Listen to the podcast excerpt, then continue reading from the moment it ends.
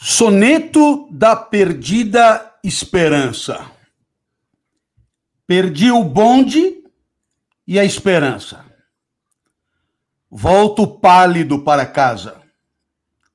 A rua é inútil e nenhum alto passaria sobre meu corpo.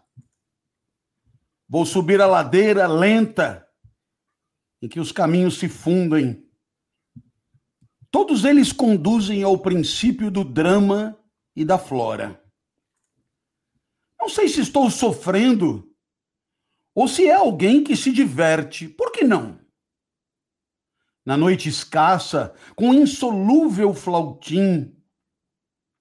Entretanto, há muito tempo, nós gritamos sim ao eterno. Seja bem-vindo Seja bem-vindo. Esse é mais um Lendo com o Clovis. É sexta-feira, 21 horas, e estamos aqui para ler, para pensar, para nos inspirar juntos.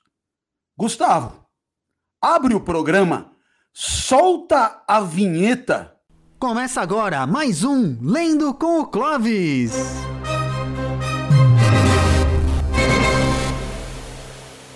Da mesma maneira que um autor, quando escreve,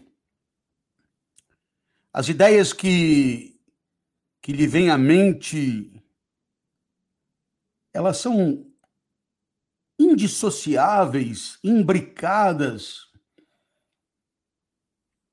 correlatas àquilo que estão sentindo. E, portanto, toda todo o verdadeiro significado do que escrevem dependeria desse diagnóstico? Bem, assim acontece também com, com qualquer um de nós. Qualquer um que qualquer um que se mete a pensar deveria levar em conta que as coisas que brotam na sua mente elas são inseparáveis das suas sensações, das suas alegrias, das suas tristezas, dos seus dramas, das suas dores. É assim. É assim que funciona sempre. É claro que temos a ilusão da objetividade. É claro que temos a ilusão da autonomia e da soberania da nossa razão em relação às nossas sensações. Assim nos foi ensinado. Assim, tanta gente filosofou a respeito. Mas se eu pudesse dizer alguma coisa que eu mesmo penso, claro que sem nenhuma originalidade, porque tantos outros já fizeram, é a certeza de que o que vem à mente é inseparável, inseparável de todos os afetos que nos atravessam. Eu sinto isso, eu percebo isso. Sei que quando estou em baixa, na pior, reduzido, apequenado, tendo a fazer juízos correlatos, a avaliar em cinza, em preto e branco. Por outro lado, quando a vida resolve salpicar a desgraça com gotículas de alegria, aí essas já me bastam para ver cores cores de artesanato peruano, cores de cores de telhados mexicanos, cores cores de arte viva. Estou dizendo isso porque porque hoje eu me submeti a a exames que começaram às 10 da manhã e terminaram às 18 horas. Poderia lhes dizer que aconteceu de tudo. É o olho vasculhado de cima para baixo, de baixo para cima, a pálpebra sobre a lente e os raios, intermináveis, intermináveis raios, agredindo, ofendendo, tentando flagrar, tentando registrar. Incrível.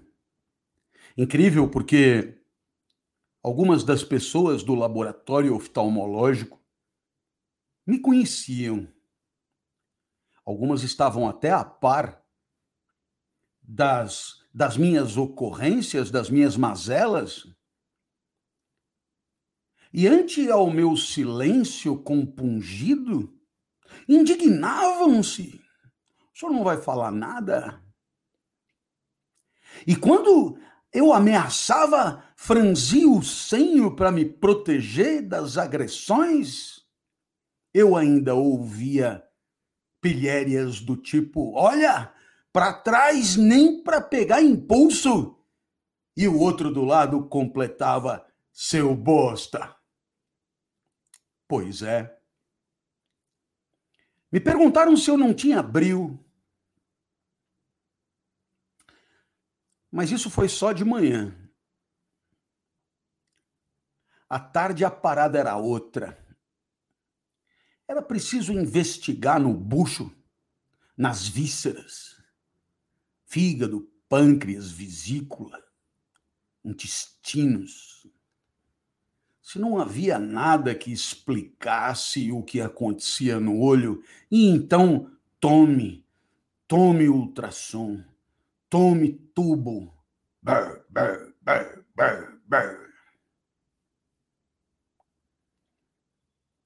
E assim e assim o dia passou, passou, passou, o dia passou é, com aquela dúvida: será que será que é possível chegar diante do computador com tanta gente na expectativa de receber uma lufada de energia, potência, virilidade até? depois de um dia de soterramento? Será? E aí eu fiquei me perguntando, chego aqui na frente de todo mundo e digo o quê? Sabe o que que é? É que não rola. Mas eu sentei aqui e quando eu sentei aqui para dizer isso, eu percebi uma coisa é que o dia que isso aqui não rolar, é porque a vida acabou. Só existe isso. Eu sou a explicação. Ruim, talvez. Medíocre, talvez. Péssima, talvez. Mas é só isso. É só isso que sobra. E é exatamente porque é só isso que sobra que eu escolhi. Eu escolhi essa poesia aí que eu declamei para você. Mas como você estava desatento, como você não prestou atenção, porque porque você ainda estava, né, terminando de preparar o cafezinho, botando o vinho no copo. Então você não deu muita bola. Não, ele tá com aquela frescuragem que ele começa sempre.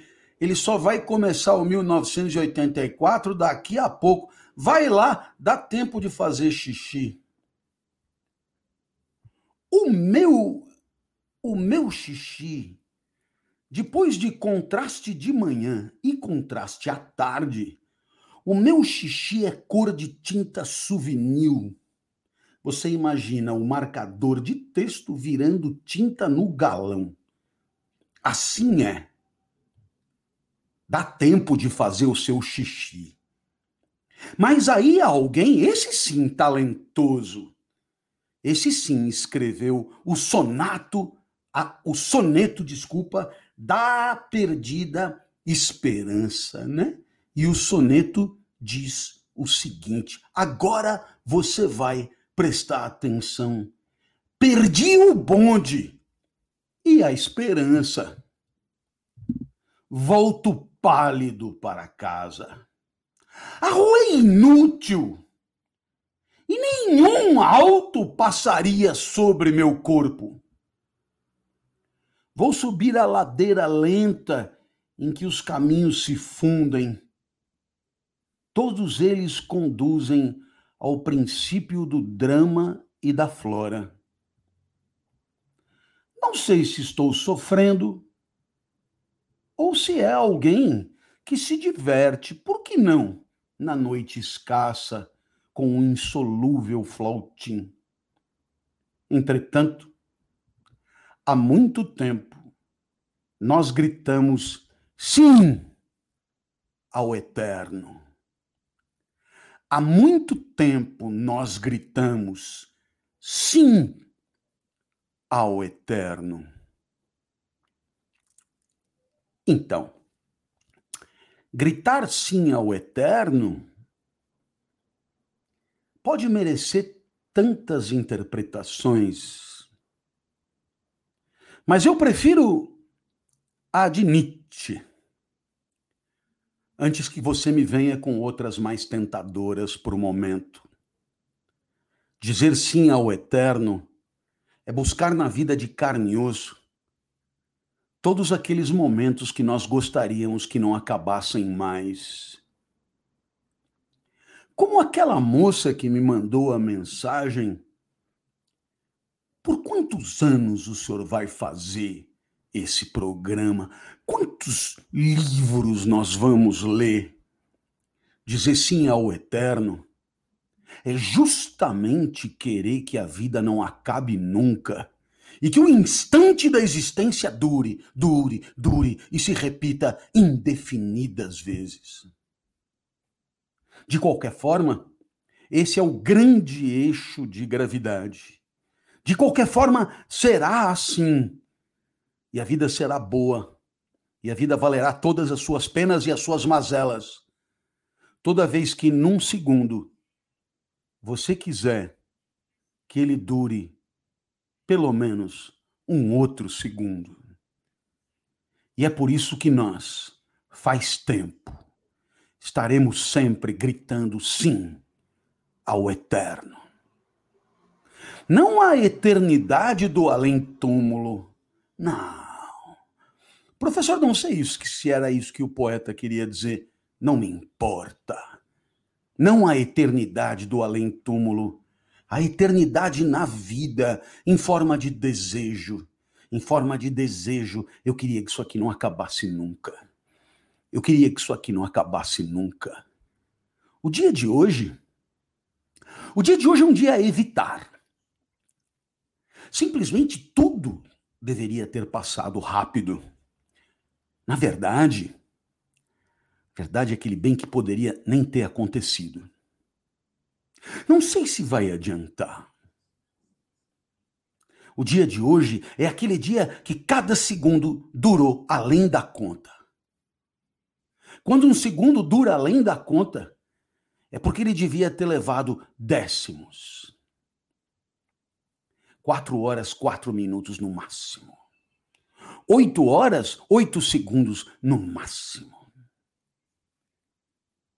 Esse é um dia das penas das mazelas, das misérias, das devastações, dos raios. Os raios de manhã anteciparam os trovões do tubo à tarde. Como acontece no céu, acontece também nos laboratórios da vida. Primeiro os raios no olho, depois os trovões do tubo. Nada disso deveria se repetir. Nada disso deveria durar. Nada disso presta. Mas aí eu sentei aqui e eu entendi. Eu entendi que é preciso dar à vida um sentido e que em algum segundo da vida ela deverá ter que valer por ela mesma. Não é possível que eu tenha acordado só para sofrer. Não é possível que eu tenha nascido só para sofrer. Não é possível. Então, então, é por isso que no lugar de dizer, ó, oh, a dor de cabeça é medonha, no lugar de dizer, ó, oh, eu me fudi muito, não vai rolar, segunda-feira a gente faz, no lugar disso, o que eu tenho para dizer é simplesmente o seguinte: pode continuar batendo. Para lona eu não vou mais. Quer espancar, espanca. Cair eu não caio mais. Porque na hora que eu estiver caindo haverá uma corda. E essa corda é alguém pedindo explicação. Enquanto houver alguém clamando por um explicador, haverá em algum lugar do mundo um explicador talentoso explicando. Não desses como eu, improvisados e feito às pressas. Não. Explicador que sabe do que fala. Explicador que não precisa gritar nem xingar. Explicador que não precisa contar piada nem palavrão. Explicador, explicador. Sempre haverá um de talento para alguém querendo aprender. Mas, na falta de coisa melhor, o que você tem na sua tela sou eu mesmo. E aí, então, existe a chance de, pelo menos por um segundo, você querer que esse negócio dure um pouquinho mais. E aí, então, na expectativa de conseguir isso, ah, sobra sim uma esperança. Ela não é de enxergar. Ela não é a esperança de que não haja tumores, cânceres, vesículas, cistos. Isto, isto de fato, isto de fato eu aprendi que não vai rolar. O que vai rolar é a esperança de conseguir mais um segundo de vida que queiramos não acabe nunca porque continuaremos gritando firme e forte, sim, ao eterno. Show de bola. Deixa eu voltar aqui para o meu 1984, tamanho tamanho 280. Olha como é que eu faço. Tem esse aqui, né, que protege contra a luz e esse aqui que tenta ainda melhorar um pouquinho, salvar um pouquinho. Então são dois, tá? Né? Então a gente põe um em cima do outro. É o que temos para hoje e vamos em frente. Estávamos falando de O'Brien, O'Brien, O'Brien. Essa é a maneira de resistir. A maneira de resistir contra as mazelas é realmente cerrar o punho e dizer: ainda não deu para você, ainda não foi a sua vez ainda não rolou, ainda não rolou, ainda não, continuarei aqui. Então é isso. O senhor é um pouco doido? Claro, evidente. Isso não há dúvida nenhuma. Ou você não tinha ainda se dado conta? Bom, nossa, é, lembra do, do, do O'Brien, né? Nós estávamos falando do O'Brien e nós estávamos falando do Emmanuel Goldstein, né? E, claro, o Emmanuel Goldstein era o traidor original, o primeiro negador da pureza do partido. Né? Negador da pureza do partido, negador da pureza do partido, né? Roberto Jefferson foi preso, negador da pureza do partido todos os crimes subsequentes contra o partido, todas as deslealdades, os atos de sabotagem, heresias e desvios surgiram diretamente dos ensinamentos dele, Emanuel Goldstein. Em algum lugar ele ainda estava vivo, maquinando suas conspirações. Certamente, talvez além do mar, sob a proteção dos seus espúrios e sórdidos financiadores, talvez até de acordo com rumores ocasionais, em um esconderijo ali mesmo, na própria Atiba, Oceania, o diafragma de Winston contraiu-se Ele nunca via a cara de Goldstein sem ter uma sofrida mistura de emoções. Era uma cara judia, magra, com uma grande auréola de cabelos brancos volumosos e uma barbicha de bode, uma barbicha de bode, uma barbicha de bode. Não é? Sabe que bode tem barbicha? Hum? Tipo, não sei, tipo Freud, Freud, né? Judeu, barbicha de bode, uma cara esperta e ainda assim, de algum modo, tão desprezível, com um tipo de imbecilidade senil no nariz comprido e fino em que se apoiava um par de óculos. Sua cara lembrava de uma ovelha. Ousado, sua cara lembrava de uma ovelha. Eu estou retomando, né? Porque, né, pô, né, senão né, não posso começar da onde eu parei, porque não rola, né? É, assim como a voz. Agora, a cara lembrava uma ovelha. Já não é. A cara de uma pessoa lembrava a cara de uma ovelha. Vai, vamos forçar. Assim como a voz. Nossa, ok, né? É, não, não saberia. Depois nós vamos ver se o Gustavo arrisca. Né? É, falar com voz de ovelha. Goldstein fazia seu costumeiro ataque peçonhento contra as doutrinas do partido, tão exagerado e perverso que nenhuma criança acreditaria. Nenhuma criança acreditaria naquele, naquele ereta, né? naquele espúrio. Apesar disso, seria capaz de alarmar uma pessoa com a sensação de que outros, menos sensatos, poderiam ser enganados. Ele insultava o grande irmão, denunciava a ditadura do partido, exigia o fim imediato da paz com a Eurásia.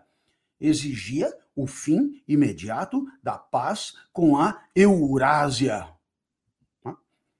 Vai vir, vai vir a explicação, tem que vir. Né? Quer dizer, se ele exigia o fim imediato da paz com a Eurásia, fim da paz, ele exigia a guerra imediata contra a Eurásia.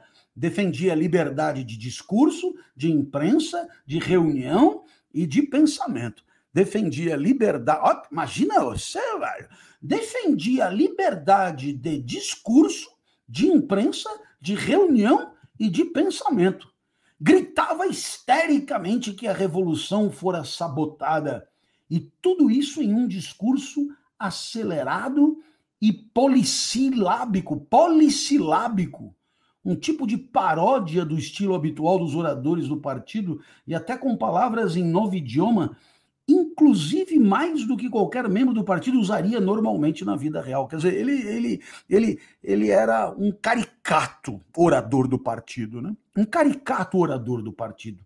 E o tempo todo, para que ninguém duvidasse da realidade que a armadilha capciosa de Goldstein encobria, atrás da cabeça dele, na teletela, murchavam as colunas infindáveis do exército eurasiano fileiras após fileiras de homens de aparência equilibrada e rostos asiáticos sem expressão, que vinham à superfície da tela e depois recuavam para serem substituídos por outros extremamente parecidos. O ritmo monótono do impacto das botas dos soldados formava o pano de fundo para a conversa né, de Goldstein antes que o ódio chegasse a 30 segundos, exclamações incontroláveis de raiva irromperam de metade das pessoas no salão. A cara de ovelha satisfeita na tela e o poder aterrador do exército eurasiano atrás dela eram mais do que se podia suportar. Além disso, a visão de Goldstein, ou mesmo pensar nele, a visão de Goldstein, ou mesmo pensar nele, despertava automaticamente medo e raiva. Era um alvo de ódio mais constante do que a Eurásia e a Lestásia, uma vez que, quando a Oceania ficou em guerra com uma dessas forças, estava em paz com a outra. Mas era estranho que, embora Goldstein fosse odiado e desprezado por todos, embora todos os dias e mil vezes por dia em plataformas na teletela, nos jornais, em livros, suas teorias fossem refutadas, esmagadas, ridicularizadas, exibidas para que todos vissem a bobagem patética que eram, apesar disso tudo, sua influência parecia nunca diminuir. Nunca. Eu vou voltar. Eu vou voltar. Mas era estranho que, embora Goldstein fosse odiado e desprezado por todos, embora todos os dias e mil vezes por dia, em plataformas, na teletela, nos jornais, em livros, suas teorias fossem refutadas, esmagadas, ridicularizadas, exibidas para que todos vissem a bobagem patética que eram. Apesar disso tudo, sua influência parecia nunca diminuir. Sempre surgiam novos idiotas, prontos a serem seduzidos por ele. Não havia um dia sem que espiões e sabotadores, agindo sob suas ordens, fossem desmascarados pela polícia do pensamento. Ele era o comandante de um vasto exército sinistro. Ele era o comandante de um vasto exército sinistro. Uma rede subterrânea de conspiradores dedicados a derrubar o Estado. A Irmandade, supunha-se que fosse esse o nome. Desculpa, aqui temos que voltar porque eu encadeei errado, e eu explico, né? É, é, é, até aprendi a ler. Porém, hoje, por conta dos colírios e das dilatações, mesmo aqui no 18, não vejo a pontuação. E sem a pontuação, você fica vendido. Então, eu recomeço. Não me abandona, não. Não me abandona, não. Não se atreva. Ele era o comandante de um vasto exército sinistro. Uma rede subterrânea de computadores dedicados a derrubar o Estado. A Irmandade supunha-se que fosse esse o nome. Então, enfim, retomando, claro, é, esse vasto exército sinistro essa rede subterrânea de conspiradores dedicados a derrubar o Estado, era a tal da Irmandade. Supunha-se que fosse esse o nome. Bom, é, eu queria voltar, né? Porque não havia um dia sem que espiões e sabotadores, que fique claro, partidários da liberdade de imprensa, de reunião, de pensamento, de discurso, etc., agindo sob suas ordens, fossem desmascarados pela polícia do pensamento. Ele era o comandante de um vasto exército sinistro, uma rede subterrânea de conspiradores dedicados a derrubar o Estado. A tal da Irmandade. Também corriam a boca miúda histórias sobre um livro terrível, um compêndio de todas as heresias, cujo autor era Goldstein, e que circulava clandestinamente aqui e ali. Era um livro sem título. As pessoas se referiam a ele quando se referiam simplesmente como o livro. As pessoas se referiam a ele quando se referiam, simplesmente como o livro. Mas só se sabia disso por boatos, sem fundamento. Nem a Irmandade, nem o livro era um assunto que algum membro comum do partido mencionaria se houvesse um modo de evitar. No segundo minuto, o ódio chegou ao arrebatamento.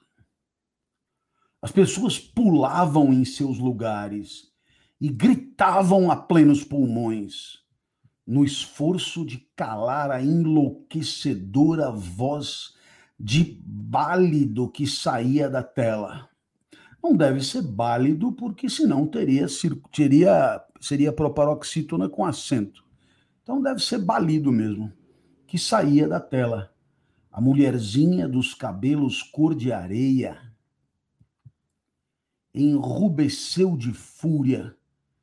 A mulherzinha dos cabelos cor de areia estava, lembra, entre ele e o nosso amigo é, O'Brien, né? E sua boca se abria e fechava como a de um peixe sem ar.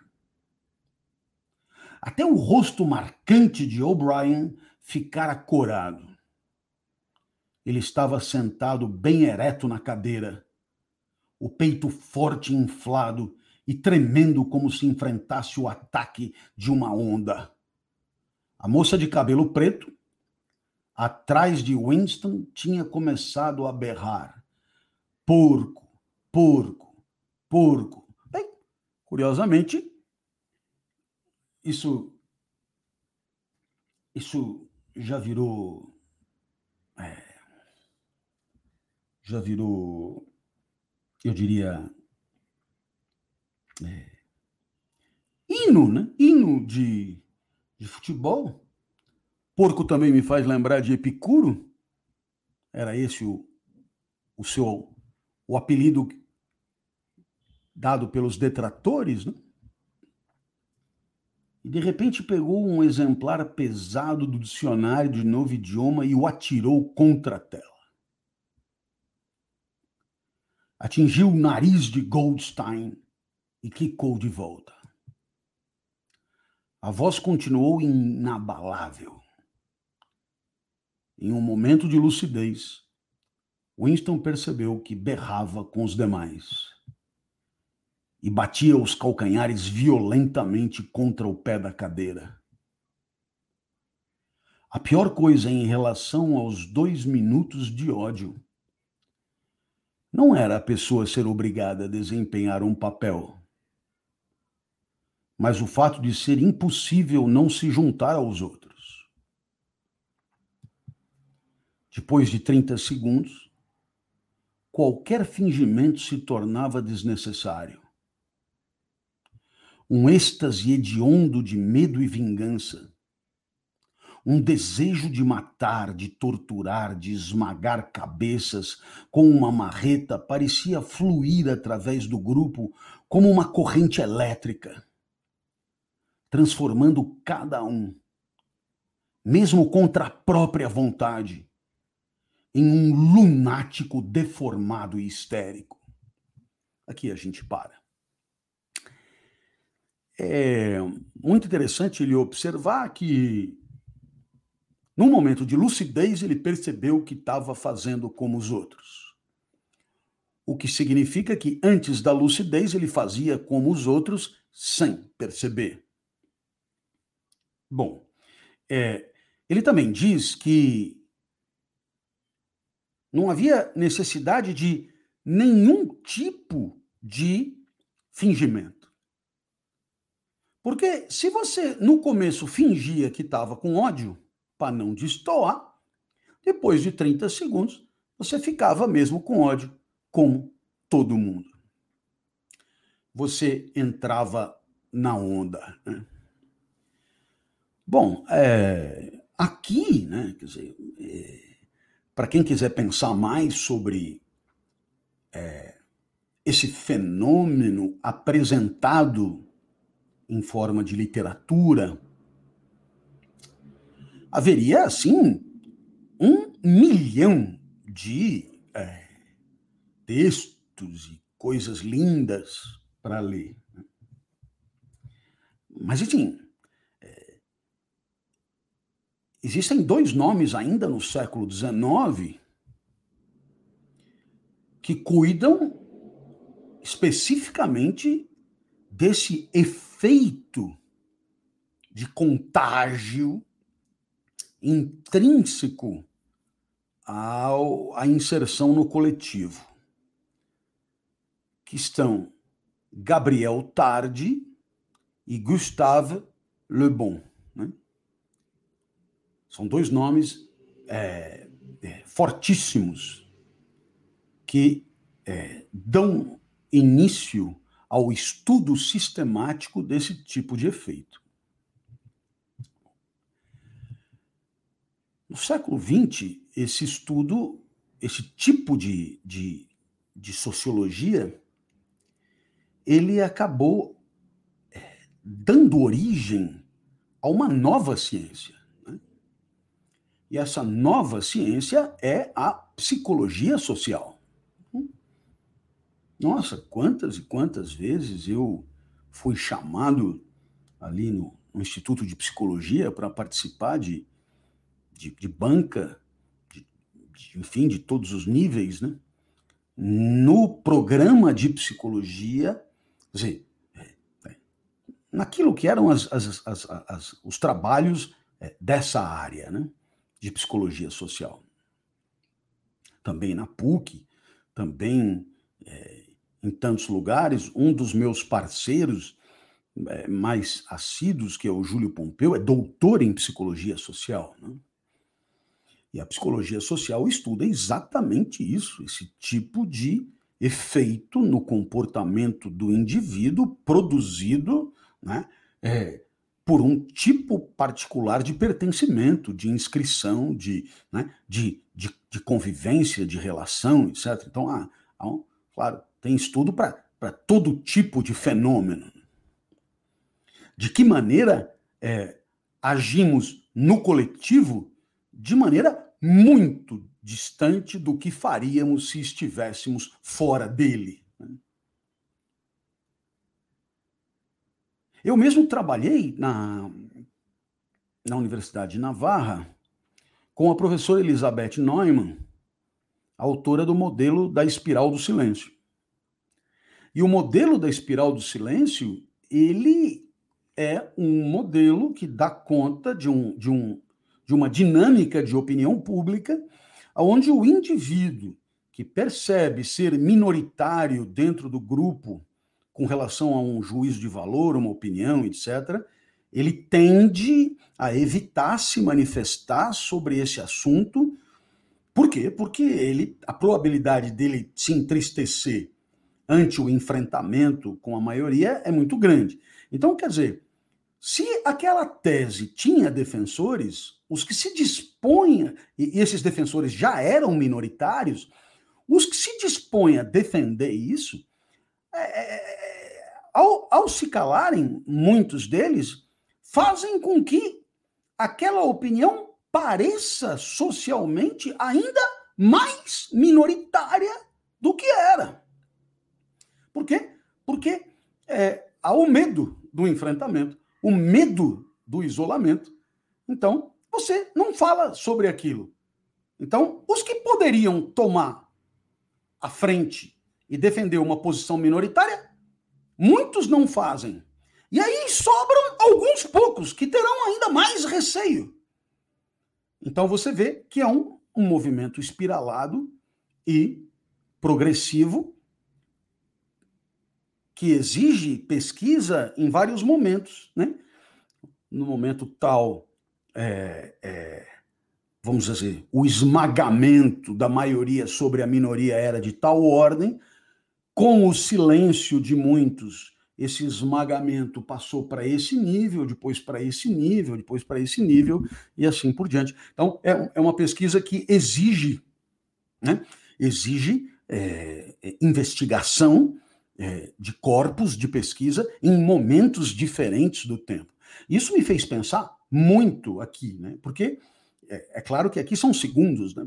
Depois de 30 segundos já não tinha mais ninguém que. Etc. Então, é, há aqui um, um, um, um milhão de teorias para cuidar da interpretação do que eu acabei de ler. Mas de tudo o que eu falei, né? ah, eu poderia citar antes, né? É, se você quiser uma literatura que cuida exatamente disso, né, você pode ler Alexis de Tocqueville, O Antigo Regime e a Revolução. Né? Então, qual é a ideia? A Revolução Francesa é uma revolução anti-nobreza e anti-clero. Né?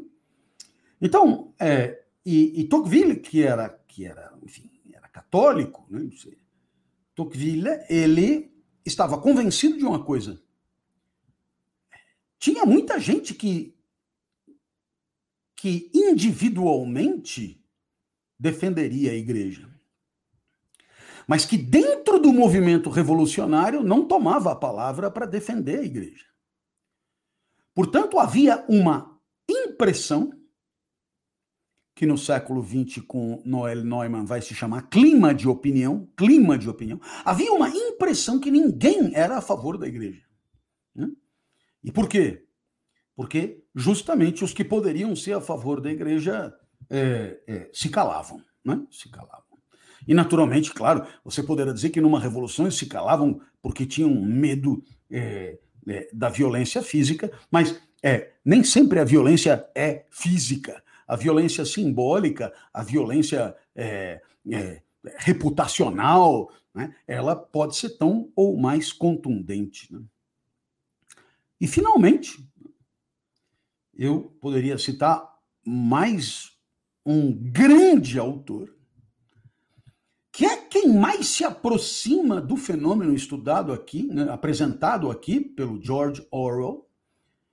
E eu estou falando do, né, do grande né, Elias Canetti, né, o grande Elias. Elias Canetti vai estudar a massa e o poder. Né, a massa e o poder. E Elias Canetti ele o, o, estudo que ele faz do movimento de massa, né? A hora que ele que ele mostra que a, a, a, o grupo ele tem um efeito de fagocitose, e ele compara ele compara a massa, por exemplo, uma massa, eh, vamos imaginar um grupo de torcedores saindo do estádio gritando o nome do time, etc.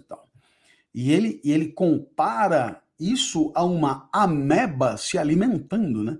Porque ela vai fagocitando é, aqueles é, que individualmente não têm força para resistir à massa, né? E uma vez integrantes da massa, né, passam a agir segundo uma lógica de massa. Né? E, portanto, aonde as individualidades se borram, a identidade individual se borra em proveito da construção sempre provisória de uma identidade coletiva. Né? Então, Elias Canetti é um, um, um, grande nome a ser, a ser lido. Beleza? Então, bom, é, é já falei demais aqui, estou dando aula, né? É, pelo amor de Deus, mas assim, então vamos lá. É. Gabriel Tarde, Gustavo Le Bon, no século XIX, surge a psicologia social. É, essa psicologia social surge, é, ela é um fenômeno, ela é um, ela é um, é um eu diria, um, uma, uma, iniciativa científica típica do século XX, né? E é, a psicologia social vai ganhando corpo é, pelo mundo. No Brasil há muitos e muitos programas de mestrado e doutorado em psicologia social para estudar esse tipo de fenômeno. E aí, claro, eu citei Tocqueville, citei é, a, a, professora Noelle Neumann, que escreveu. Ah, bom, é, é, o livro que a professora Noelle Neumann, da Espiral do Silêncio, escreveu é, é The Social Skin, né? a pele social, né? The Social Skin. Ela é alemã, mas publicou nos Estados Unidos pela, pela editora da Universidade de, de Chicago, né? The Social Skin. Muito bem. É... Porque também é, é, legal também, porque no meio de vocês, né? É, não sei quantos haverá que, né, para a gente poder ir um tiquinho além da, da literatura, né? E entender que o que foi apresentado aqui é objeto de extraordinário interesse, né? Esse borramento das identidades individuais na inserção no coletivo é de um interesse monumental. Né? Eu não vou é, aqui, eu, eu, não preciso nesse momento relacionar tudo isso com é, é, aquilo que podemos assistir no interior de bolhas digitais é, é, é, em termos de adesão ideológica. Ok? Show de bola, gente. No entanto, a raiva sentida era uma emoção abstrata, caótica, que poderia mudar de um alvo para outro como a chama de um maçarico. Assim, em dado momento, o ódio de Winston não se voltava em absoluto contra Goldstein, mas ao contrário, ia contra o grande irmão, o partido e a polícia do pensamento. Em tais momentos, seu coração se solidarizava com o herege solitário e escarnecido na tela, guardião único da verdade e da sanidade, em um mundo de mentiras.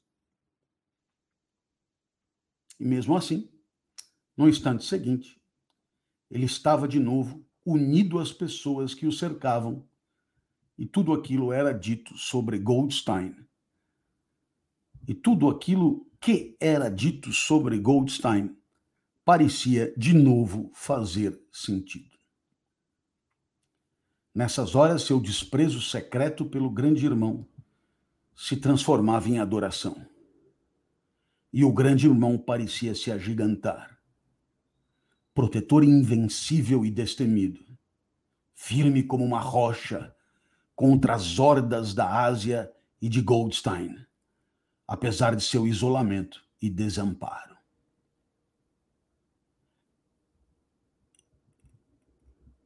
E a dúvida que pairava sobre a existência dele realmente parecia um feitiço sinistro, capaz de destruir a estrutura da civilização apenas com o comando de voz. Em certos momentos era até possível, por um ato voluntário, guiar o ódio para uma direção ou outra. De repente, através do tipo de esforço violento com o qual se luta para afastar a cabeça do travesseiro durante um pesadelo, Winston conseguiu redirecionar seu ódio do rosto na tela para a moça de cabelo preto atrás dele. Alucinações belas e vividas espocaram em sua mente. Ele a açoitaria até a morte com um cacetete de borracha iria amarrá-la nua a uma estaca e depois a cravaria de flechas como São Sebastião. Trataria de violentá-la e cortaria sua garganta no momento do clímax. Além disso, percebia agora, melhor do que antes, por que a odiava. A moça era jovem, bonita e assexuada queria ir para a cama com ela e jamais conseguiria, porque ao redor de sua cintura sinuosa, que parecia pedir que alguém a enlaçasse, havia apenas a odiosa faixa escarlate, símbolo agressivo de celibato.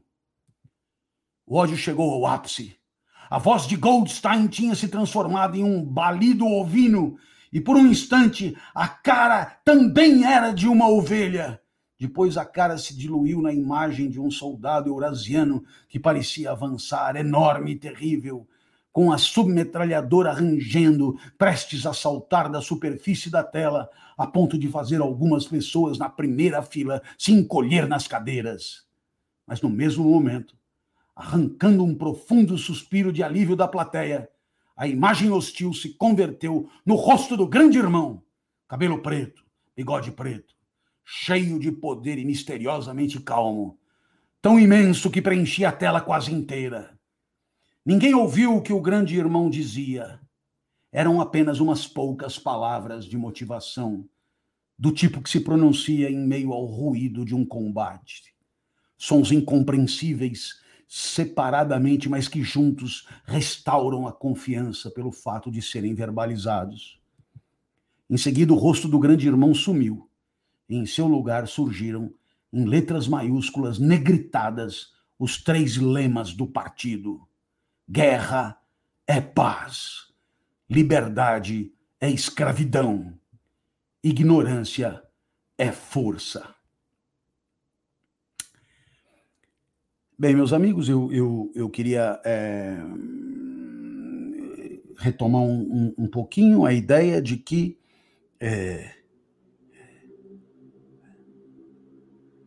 proposta do autor é a proposta de que é, o sentimento de ódio ele se instala e, por assim dizer, o seu objeto ele pode ser alterado, redirecionado, reconduzido e assim por diante. A mesma observação você encontra no livro de Elias Canetti. A mesma observação. Se uma horda disforme, desorganizada, né?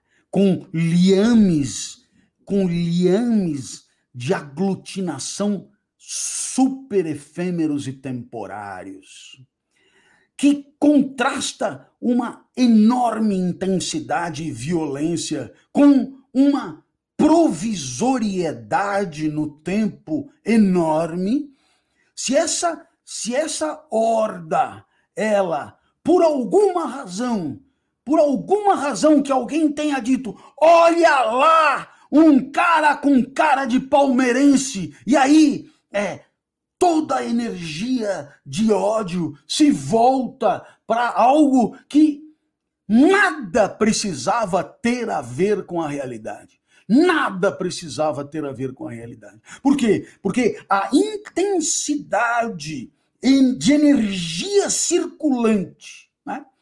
e a fragilidade dos liames. Sabe quando você vai no estádio e de repente o teu time faz um gol e a pessoa que está do lado você nunca viu, mas você a abraça, você segura no rosto dela, você praticamente beija a sua boca, porque aí, aí também é, é um segundo de euforia é, compartilhada e aquilo se desfaz imediatamente. Assim é, é a massa, né? Eu, assim, a, é a provisoriedade, a fragilidade dos, lame, dos liames, dos, dos liames, da, dos, dos vínculos, ela, se, ela contrasta com o quê? Com a, a, a intensidade e a força né, da energia circulante. E aí, então, claro, é, ao sabor do acaso, né? É, o, o que caracteriza uma massa é justamente a falta de uma liderança organizada e institucionalizada. O que caracteriza a massa é justamente o esfacelamento da organização, da ordem e da instituição. Então, alguém diz: olha lá, atrás da, da, da, da, da árvore, né? É, tá se escondendo. E aí, e aí é isso basta para que todo ódio se é, se mobilize para um novo alvo, né? um novo problema. Então, é, sustenta-se né? que você tem uma, uma libido, uma potência, uma potência que é abastecida pela potência dos demais. Né? Então, existe ali um, um movimento de circulação permanente de energia vital. E, é claro, é, digamos assim, o objeto em direção ao qual esse essa potência afetiva pode se dirigir é um objeto é, regido completamente pelo acaso, né? regido pelo acaso. Pois muito bem, é um pouco como propõe a nossa amiga, é, o, o, nosso amigo é, é George Orwell aqui, e, finalmente, claro, é, agora, quando ele dá os três lemas, né, é, as coisas começam a, a fazer um pouco mais de sentido. Né? Por quê? Porque o nosso amigo Emmanuel Goldstein, né, ele era pela guerra,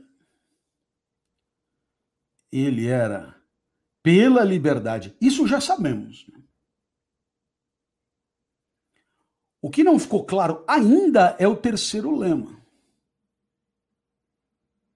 Então, é claro, nós começamos a entender que os lemas do partido eles tem a ver com a luta entre o poder oficial do partido, comandado pelo grande irmão, e a oposição a esse poder, liderada por Emmanuel, Emmanuel Goldstein. O rosto do grande irmão pareceu continuar por vários segundos na tela, como se o impacto causado nos olhos de todos fosse real demais para esvanecer imediatamente.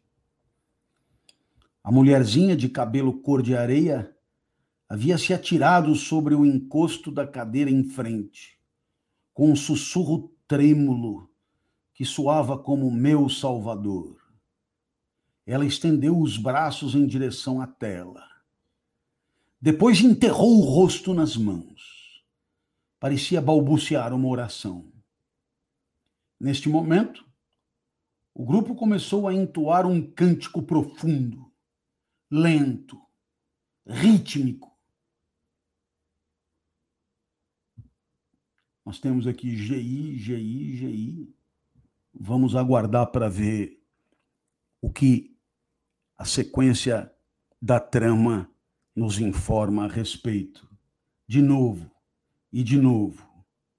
Claro que se tem aqui grande irmão, grande irmão, grande irmão, mas é ainda assim, né, o autor ainda se justificará em algum momento sobre por quê, né? É, esse grande irmão, né? ele vai virar GI, né? É, o porquê dessa redução às iniciais, naturalmente, naturalmente nós temos aí que em inglês é bebê, né? E naturalmente que se tivéssemos aí um grande irmão brasileiro, ele teria que ser um BBB, claro. Né? BBB, BBB, BBB, de novo e de novo, muito devagar, com uma pausa longa entre o G e o I. B, B, né? Seria B, B, B, B. Um murmúrio denso sonoro, de algum modo até selvagem, ao fundo do qual parecia que se escutava a batida de pés descalços e a pulsação de gongos. Bi, bi, bi, bi, bi, bi. Isso continuou por talvez 30 segundos. Esse refrão sempre era entoado em momentos de emoção avassaladora. Em parte, tratava-se de uma espécie de hino à sabedoria e à majestade do grande irmão. Mas, além disso, era um, um ato de auto-hipnose, uma imersão na consciência por meio deste ritmo marcado. As entranhas de Winston pareceram congelar.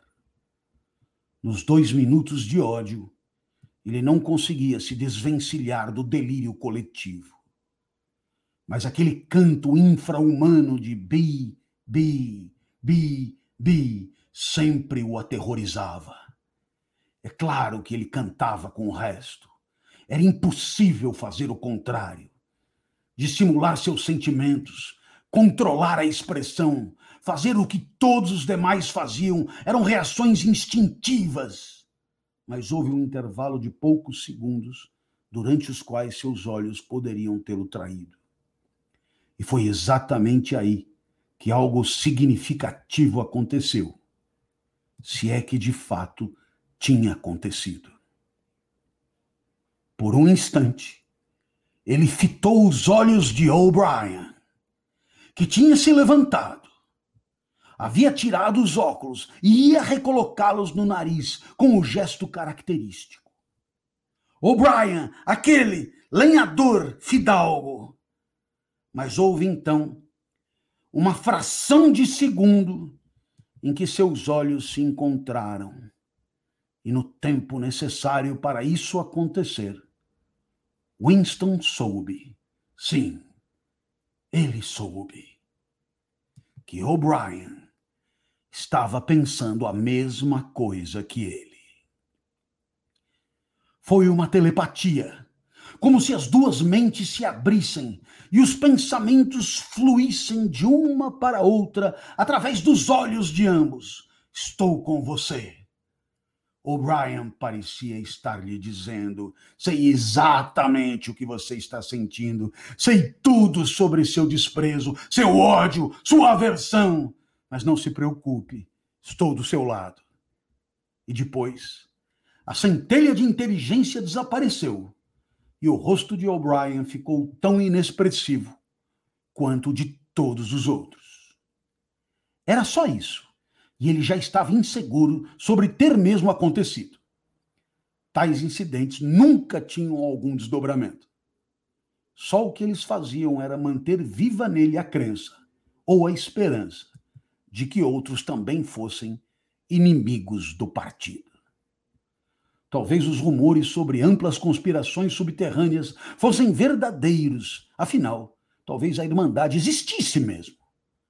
Apesar das intermináveis prisões, confissões e execuções, era impossível ter certeza de que a Irmandade não era apenas um mito. Alguns dias ele acreditava nela, em outros, não. Não havia evidências, apenas flashes, que poderiam significar algo ou nada fragmentos de conversas entreouvidas, rabiscos desbotados nas paredes do banheiro, e mesmo uma vez, quando dois estranhos se encontraram, um ligeiro movimento de mãos, que talvez fosse um sinal de reconhecimento. Era apenas um exercício de adivinhação. E muito provavelmente ele tinha imaginado tudo. Depois voltou a seu cubículo, sem olhar para O'Brien outra vez. A ideia de dar sequência ao contato momentâneo nem lhe passou pela cabeça. Teria sido bem perigoso, mesmo que ele soubesse como proceder para fazê-lo. Por um segundo, dois segundos. Eles haviam trocado um olhar ambíguo, e aquilo era o fim da história. Mas até isso era um evento memorável na solidão trancafiada em que se vivia. Winston se levantou, endireitou a coluna, soltou um arroto. O gin estava provocando um refluxo. Seus olhos voltaram à página. Ele descobriu que, enquanto estava sentado, refletindo em desamparo, havia também escrito, como em um ato automático. Já não era a mesma caligrafia estranha e desajeitada de antes. A pena deslizou fácil sobre o papel macio, registrando encaprichadas letras maiúsculas. Abaixo o grande irmão. Abaixo o grande irmão. Abaixo o grande irmão. E assim sucessivamente, preenchendo metade de uma página. Ele não conseguiu evitar uma pontada de pânico. Era absurdo já que escrever aquelas palavras em particular não era mais perigoso do que o ato de começar um, um diário, mas por um instante viu-se tentado a rasgar as páginas estragadas e abandonar de uma vez a empreitada. Não fez isso, porque sabia que era inútil. Se escrevesse abaixo o grande irmão, ou se se abstivesse de escrever, era indiferente. Quer ele prosseguisse com o diário, quer não, era indiferente polícia do pensamento iria pegá-lo do mesmo jeito. Ele havia cometido, e teria cometido de qualquer maneira, ainda que nunca tivesse pousado a caneta no papel, o crime essencial, que continha em si todos os demais. Pensamento-crime.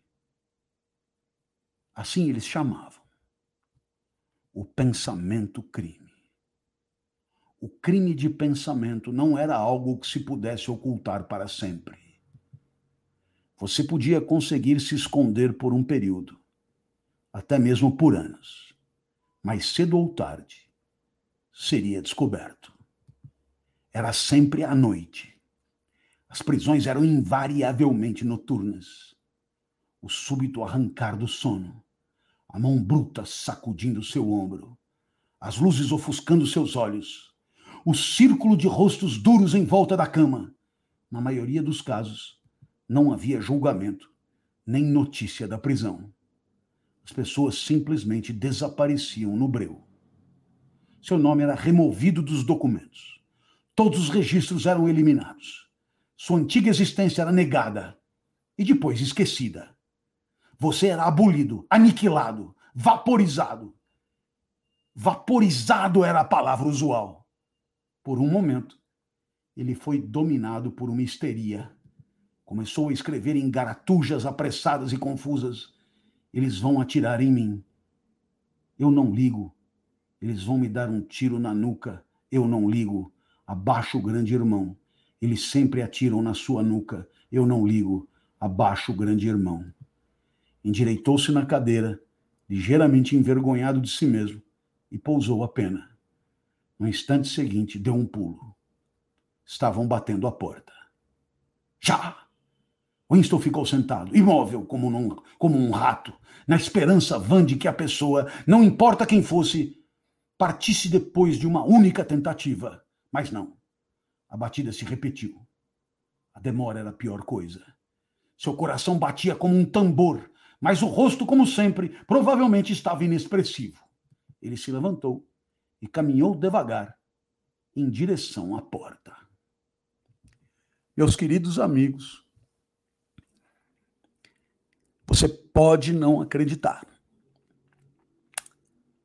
Mas aqui, ao cabo de duas semanas e seis episódios, nós demos cabo do primeiro capítulo desta obra de George Orwell, 1984. A polícia do pensamento. O crime pensamento.